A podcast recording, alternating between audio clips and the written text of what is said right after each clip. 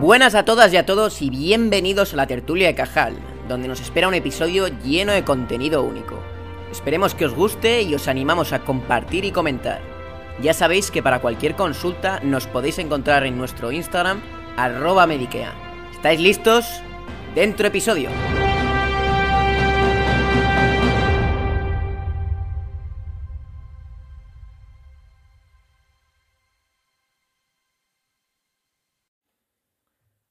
Hola, muy buenas a todos. Aquí Diego de la Hoz en otro episodio del podcast de la tertulia de Cajal de Mediquea. Y hoy vamos a hablar de un tema súper interesante, pero a veces difícil, que es el síndrome nefrótico y el síndrome nefrítico, que tanto nos cuesta estudiar en la carrera, pero que si enfocamos bien es muy fácil entender la fisiopatología y también los cambios histológicos que podemos encontrar. Para desarrollar este podcast me gustaría que el oyente tenga en la cabeza el típico corte histológico transversal que vemos del glomérulo que nos ponen en clase, ¿no? En este corte solemos encontrar varias estructuras. Lo primero que vamos a hablar son los vasos que forman el ovillo glomerular con sus células endoteliales que están rodeadas por fuera por la membrana basal glomerular, que es la principal responsable de que las proteínas no se escapen. Y por fuera de todo esto encontramos unas células que son con prolongaciones, que son los famosos podocitos. Hay enfermedades que solo van a lesionar la membrana basal glomerular y cuando esto sucede hay un escape masivo de proteínas en la orina y va a aparecer, por tanto, un síndrome nefrótico. Por eso, las glomerulonefritis que contengan la palabra membranosa en su nombre van a cursar con un síndrome nefrótico. Si se viese afectado el mesangio, se produciría hematuria. La inflamación mesangial va a promover la filtración del hematíe y aparece sangre en la orina, es decir, hematuria. Por eso las glomerulonefritis que contengan la palabra mesangial van a cursar con hematuria. Si en vez de haber un daño selectivo se produce un daño difuso del glomérulo, se va a producir el síndrome nefrítico. Es decir, un síndrome nefrítico es sinónimo de daño generalizado en el glomérulo. Esto es característico en aquellas glomerulonefritis que contengan la palabra proliferativa. Como vemos, es importante conocer la nomenclatura adecuada porque es la que nos va a indicar la zona de lesión. Ahora nos vamos a centrar en el síndrome nefrótico, que como hemos comentado se produce por el daño de la membrana basal glomerular y el aumento de las proteínas en sangre como consecuencia. Para hablar del síndrome nefrótico tenemos que encontrar una proteinuria en rango nefrótico, que esto es mayor o igual a 3 en 24 horas en el adulto o mayor o igual a 40 miligramos por metro cuadrado de superficie por hora en el niño. Obviamente, al perderse proteínas por la orina, aparece hipoproteinemia e hipoalbuminemia, que se puede acompañar o no de edemas. Si vemos proteinuria con hipoproteinemia e hipoalbuminemia, estamos ante un síndrome nefrótico bioquímico. Si vemos estos datos y además aparece el edema, estamos ante un síndrome nefrótico que se llama clínico. ¿Qué repercusión va a tener todo esto?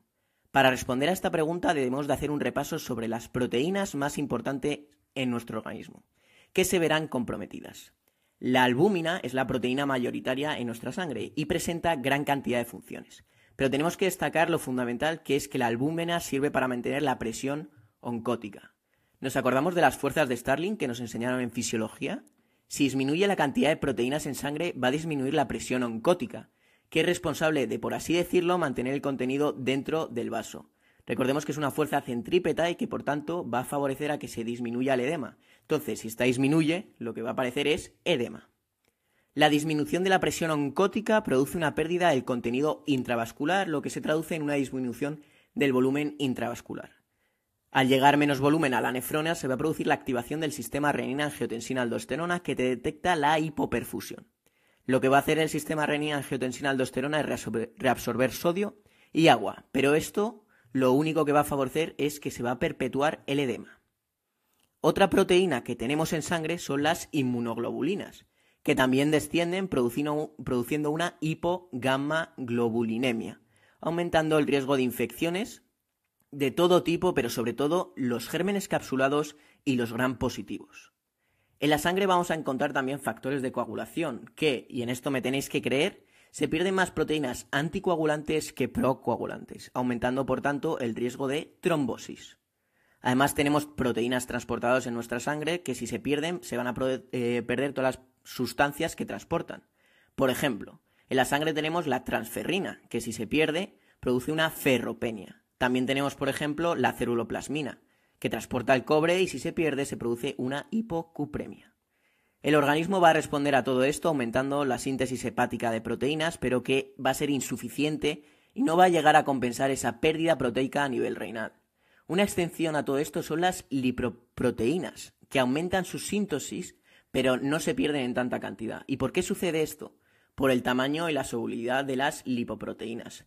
Recordemos que las lipoproteínas son conglomerados de enormes em, pues de apoproteínas, de colesterol, que circulan todo por la sangre. Entonces nos tenemos que imaginar con un bolón enorme que va circulando por la sangre y esto va a justificar la hiperlipidemia, que es una hipercolesterolemia y una hipertrigliceridemia típica del síndrome nefrótico. El tratamiento va a ir en función a todo esto lo que hemos explicado y por tanto consta de estatinas para esta hiperlipidemia, los IECAS y ARADA 2 para el que tiene todos para la proteinuria al dilatar la arteriola eferente y por tanto disminuir esa filtración glomerular. Por eso se dice que son fármacos antiproteinúricos, los diuréticos para disminuir ese edema y las medidas preventivas para las infecciones. Además podemos utilizar la anticoagulación profiláctica en determinados casos para la trombosis y para el déficit de las proteínas transportadoras lo que haremos es una terapia de reposición. A veces este daño no solo va a afectar a la membrana basal glomerular y se acompaña de pequeños daños en el glomérulo, dando lugar a un síndrome nefrótico impuro. El requisito imprescindible es la proteinuria en rango nefrótico, que es aquella que es mayor de 3 gramos 24 horas. Y además puedo encontrar hematuria, que indica la lesión mesangial, como hemos comentado al principio, o, y esto es muy importante, este O es muy importante, fracaso renal, que indica el compromiso del filtrado glomerular. Se puede ver o no también la hipertensión arterial, que si aparece en ovo, lo que nos va a guiar más es a un síndrome nefrítico. Es decir, que el síndrome nefrótico impuro puede ser la proteinuria más hematuria o la proteinuria más fracaso renal. En el caso de que encontremos las tres a la vez, es decir, la proteinuria, la hematuria y el fracaso renal, estaríamos ante un síndrome nefrítico y por tanto la evidencia de que hay un daño generalizado en el glomérulo. El síndrome nefrítico. Como hemos comentado, el síndrome nefrítico se produce un daño generalizado del glomérulo y se va a lesionar también la membrana basal glomerular. Por eso vamos a ver una proteinuria que está en cualquier rango. Y esto va a ser muy importante, en cualquier rango. El daño mesangial explica la hematuria y también ese daño generalizado que va a comprometer el filtrado glomerular, que se va a disminuir. La caída de este filtrado glomerular produce uremia y una disminución de la perfusión activándose el sistema renina-angiotensina y apareciendo la hipertensión arterial y el edema. Generalmente el edema del síndrome nefrótico es muchísimo más notorio que el edema del síndrome nefrítico, que suele ser un edema más de tipo maleolar. Dependiendo de la caída del filtrado glomerular, puede haber una retención de sodio y agua por parte del sistema renina-angiotensina que va a favorecer este edema. Aquí hacemos un inciso importante, y es que una proteinuria mayor de 3 gramos 24 horas nos obliga a buscar una hematuria y un fracaso renal para hacer el diagnóstico diferencial entre el síndrome nefrótico y el síndrome nefrítico. No obstante, la proteinuria del síndrome nefrítico no suele ser mayor a 3 gramos 24 horas, porque como disminuye la filtración glomerular por el fracaso renal que se produce, daño difuso, recordemos, disminuye el filtrado de proteínas y con ello la pérdida por orina. Pero podemos encontrar también una proteinuria en rango nefrótico acompañada de hematuria y de fracaso renal. Vamos a hacer ahora tres preguntas MIR a ver si hemos entendido todo esto. Primera pregunta. Todo lo que sigue acerca del síndrome nefrótico en el niño es cierto excepto. La 1. El colesterol sérico elevado. La 2. Reabsorción reducida del sodio por el riñón. La 3. Triglicéridos séricos elevados. La 4. La hipoalbuminemia es la, causa de hipoproteinemia. La respuesta correcta en este caso va a ser la 2, porque en un síndrome nefrótico vamos a encontrar el colesterol sérico elevado, triglicéridos séricos elevados y la hipoalbuminemia siendo la responsable fundamental de la hipoproteinemia, que recordemos que la albúmina es la proteína mayoritaria en sangre. Y además no se va a producir una reabsorción reducida del sodio por el riñón, sino que se activa el sistema renina-angiotensina-aldosterona que es la que reabsorbe sodio y agua. Entonces la incorrecta es la número 2. La segunda pregunta es la siguiente. Una de las siguientes no es cierta con respecto al síndrome nefrótico. 1.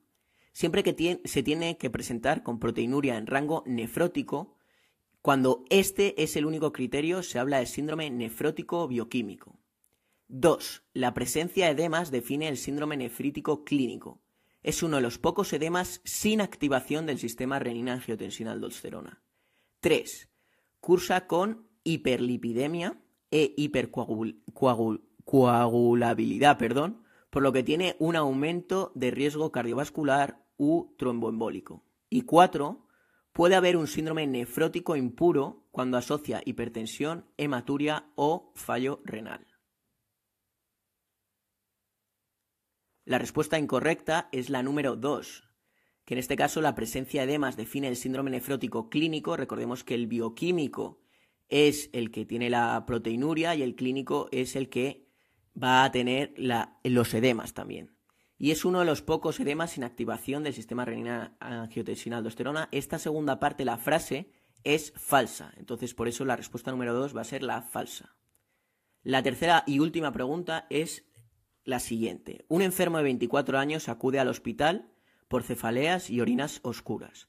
Se objetiva una tensión arterial de 200-126 miligramos eh, milímetros de mercurio, perdón, edemas bimaleolares, hematuria macroscópica, urea de 145 miligramos de cilitro, creatinina de 3,6 miligramos de cilitro y proteinuria de 2 gramos 24 horas. El diagnóstico más probable es 1. Síndrome nefrótico. 2. Hipertensión vasculorenal. 3. Glomerulonefritis membranosa. 4. Síndrome nefrítico agudo. La respuesta correcta va a ser la número 4 y eso es porque tenemos que analizar los datos que se nos da en el enunciado. Lo primero que vamos a ver es la hipertensión característica, ¿no? que además puede producir las cefaleas. Ojo a las orinas oscuras, que también los podemos ver en este, en este tipo de síndromes. También vemos los edemas bimaleorales, que hemos dicho que los maleolos suele ser la zona de edema del síndrome nefrítico y en cambio el síndrome nefrótico es un síndrome con edemas más notorios. También vemos hematuria macroscópica, que ya es uno de los criterios que habíamos mencionado los tres. Tenemos urea y tenemos creatinina, que lo que nos está indicando es ese, ese fallo renal, es decir, tenemos otro de los criterios. Y la proteinuria, que también tenemos proteinuria, pero no en rango nefrótico, es decir, tenemos proteinuria, hematuria y fallo renal, es decir, síndrome nefrítico agudo. Gracias por escuchar la tertulia de Cajal un podcast de Meikea. Puedes encontrar nuestra plataforma en Instagram, YouTube, la app de Pulse Life y en los enlaces de la descripción. Si te gusta nuestro podcast, puedes mostrar tu apoyo dejando 5 estrellas. Muchas gracias y nos vemos en el próximo episodio.